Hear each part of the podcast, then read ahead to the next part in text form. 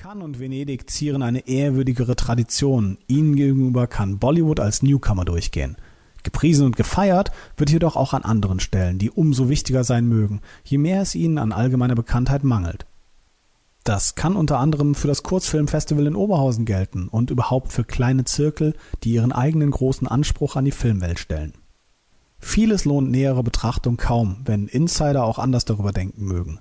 Manchmal ist jedem etwas anderes wichtig, nicht überall zählt der Massengeschmack. Filmkunst ist nur selten das, was viele Menschen anzieht. Auch ein offizieller Rahmen lässt dem Außergewöhnlichen lediglich viel Raum. Grundsätzlich kommt es immer auf das nicht unumstritten Besondere an.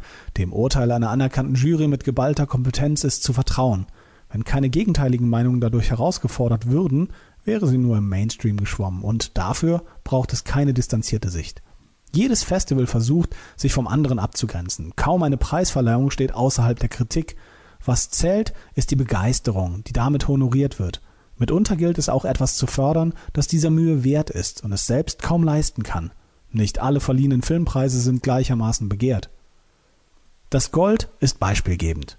Unangefochten an der Spitze steht ganz sicherlich auch weiterhin wenigstens einer der so beliebten Oscars.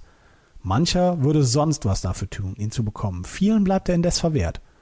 Sein Beispiel strahlt auf die sogenannten A-Festivals aus, von denen es vier auf der Welt gibt.